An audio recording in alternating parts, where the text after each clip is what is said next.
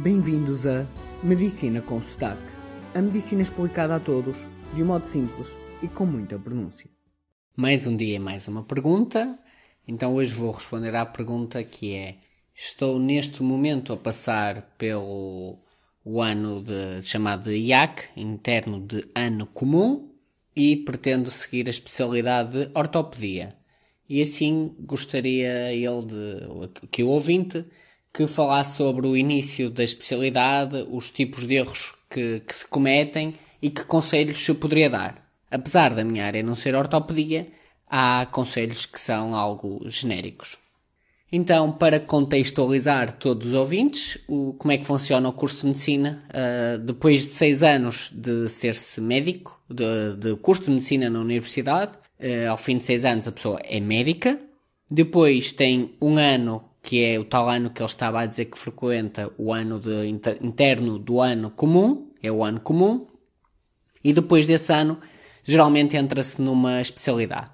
Quando se está na especialidade é um período que vai de 4 a 6 anos, onde a pessoa se vai tornar um especialista no final desses 4 ou 6 anos, consoante a especialidade.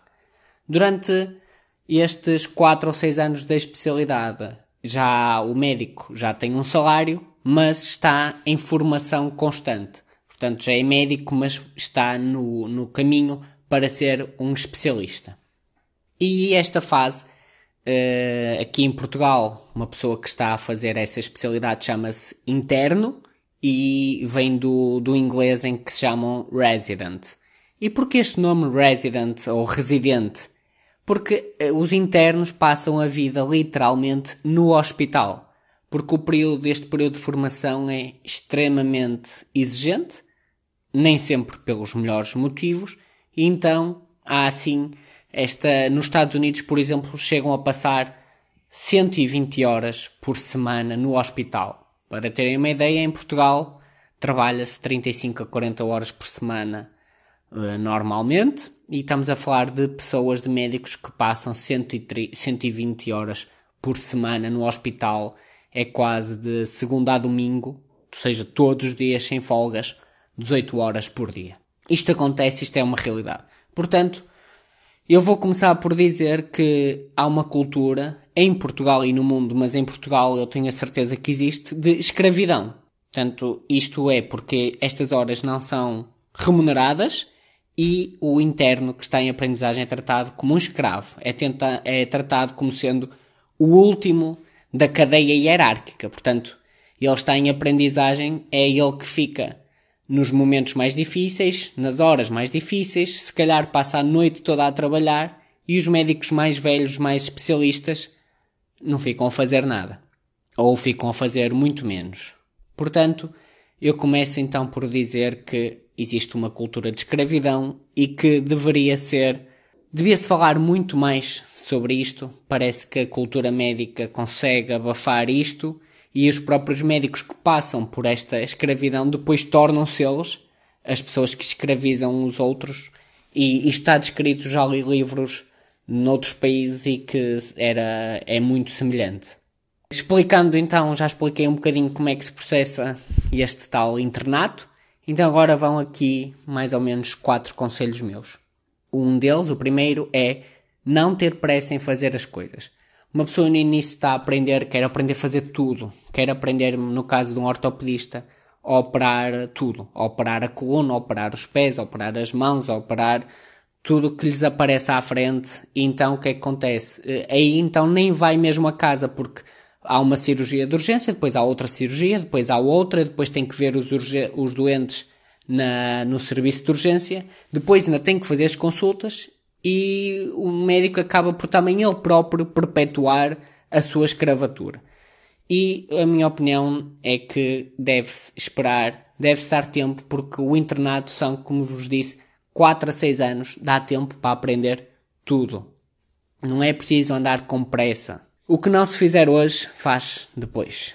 Outro conselho é ter aquilo que se chama jogo de cintura, que é saber ter uma postura adequada, saber ouvir as pessoas, ir, ir palpando o terreno, porque apesar de ser errado, o facto de muita gente usar a hierarquia para tomar posições a verdade é que acontece e podem haver consequências. Ou seja, um interno novo, se fizer frente, mesmo que tenha toda a razão a um especialista, pode nunca mais ser especialista porque essa pessoa vai-lhe manipular a vida de maneira a que ele nunca consiga acabar o internato. Portanto, às vezes é preciso, como se diz, engolir uns chapos, mesmo quando temos razão ou mesmo quando estão a ser injustos connosco, mas há limites. E, e uma das coisas que me disseram no internato que eu gostei muito é se te abaixas demais começam-te a ver o, o fundo das calças, não é? Por isso há que ter limites até até que momento. Daí o tal saber ter jogo de cintura. Eh, no meu caso, e acho que em maior parte dos casos também é muito importante saber ouvir os enfermeiros que se, em momentos mais afastados dos holofotos eh, nos dão conselhos porque eles veem internos a começar, internos a acabar, anos e anos e anos, então já percebem como funciona e dão-nos conselhos muito, muito bons. Outro conselho: nunca se esquecerem que já são médicos. Portanto, o interno, apesar de não ser especialista e apesar de estar em formação, já é médico. E isso é muito importante porque mais importante do que ser especialista ou não ser ainda especialista é ser médico. Ao ser médico, já tem uma licenciatura e uma competência para muitas coisas. Portanto, tem já bastante mérito, bastantes créditos e às vezes parece que o interno nos anos iniciais é, um, é, é, a pessoa mais ignorante, mais burra do mundo, porque está ali a aprender uma especialidade que, claro, ele não sabe. Mas não esquecer que, apesar de não ter a especialidade, já é médico. E por fim, o mais importante conselho de todos, e que não é só para o internato, é para que eu aconselhava a todas as pessoas na vida, sobretudo quando vão ter mudanças de vida, como por exemplo um novo trabalho ou o primeiro emprego, e que está relacionado também com aquela, aquele conselho que eu dei de ter jogo de cintura, é cada um, cada pessoa escrever a sua Constituição e ser fiel. A Constituição é como se fosse o, o passaporte ou bilhete de identidade de um país e que se nós tivermos a nossa, todas as nossas decisões têm que respeitar a nossa Constituição. E porquê é que é importante fazer a Constituição no início da, da nossa vida e antes de ter grandes modificações, porque senão a nossa Constituição vai já ser corrompida, já vai ser menos nossa e mais das regras da sociedade. E vou dar um exemplo de Constituição que, por exemplo, um médico poderia fazer. Eu nunca vou trabalhar 24 horas seguidas. A muitos de vocês que me estão a ouvir isto parece lógico, mas eu posso dizer que acho que mais de 90% dos médicos trabalham 24 horas seguidas, uma vez por semana pelo menos, ou seja, 50 vezes por ano. Portanto, esta este item da Constituição parece-me uh, fazer sentido. Por exemplo, eu nunca vou fazer 24 horas seguidas, porque nós sabemos que não, que não faz sentido, que é quase desumano e que vai dar origem a erros e que isso não é o melhor para os doentes. Mas o que, é que acontece? Vamos nos habituando a fazer 24 horas, várias vezes por semana, até que nos habituamos e achamos que é normal. E até achamos anormal se aparecer alguém que não queira trabalhar 24 horas seguidas. Portanto, quando falo 24 horas, falo 24 horas seguidas.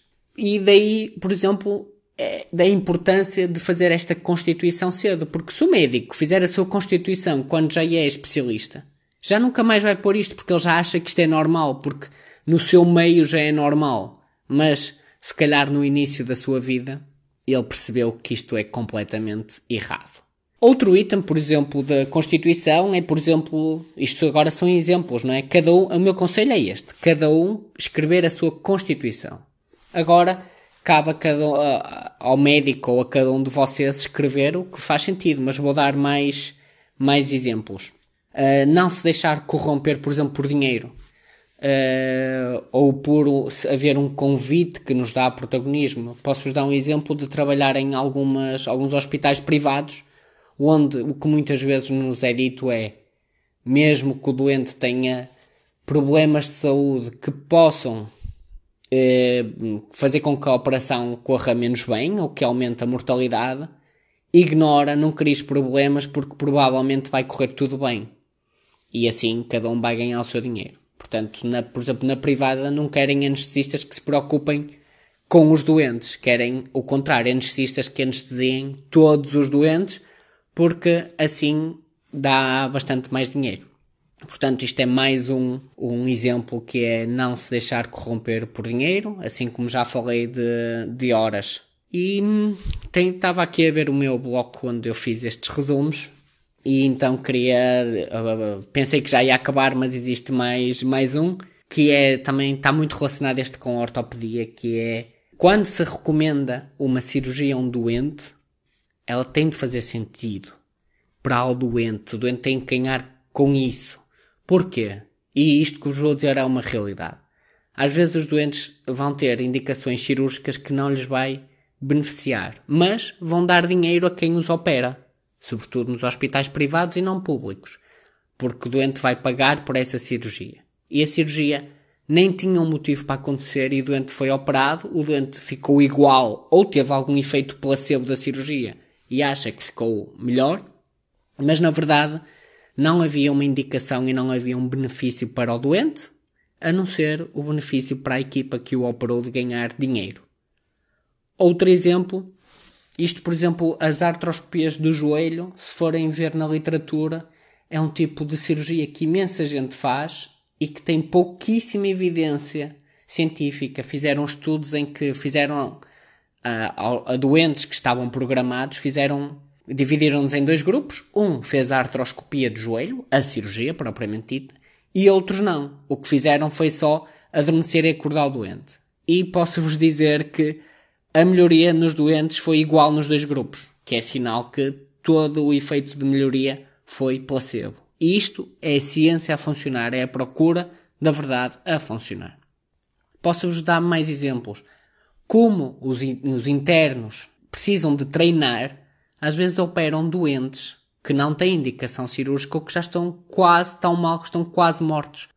Termino aqui este episódio e desejo ao autor desta pergunta que lhe corra bem o internato e a todos vocês que escrevam a vossa Constituição, porque Certamente que um dia na vossa vida disseram eu nunca serei, por exemplo, como os meus pais que trabalho imenso, ou nunca deixarei de ter tempo para os meus filhos, ou nunca quero deixar de viajar, ou ir ao, ou deixar de ir ao ginásio, ou ter o meu tempo livre.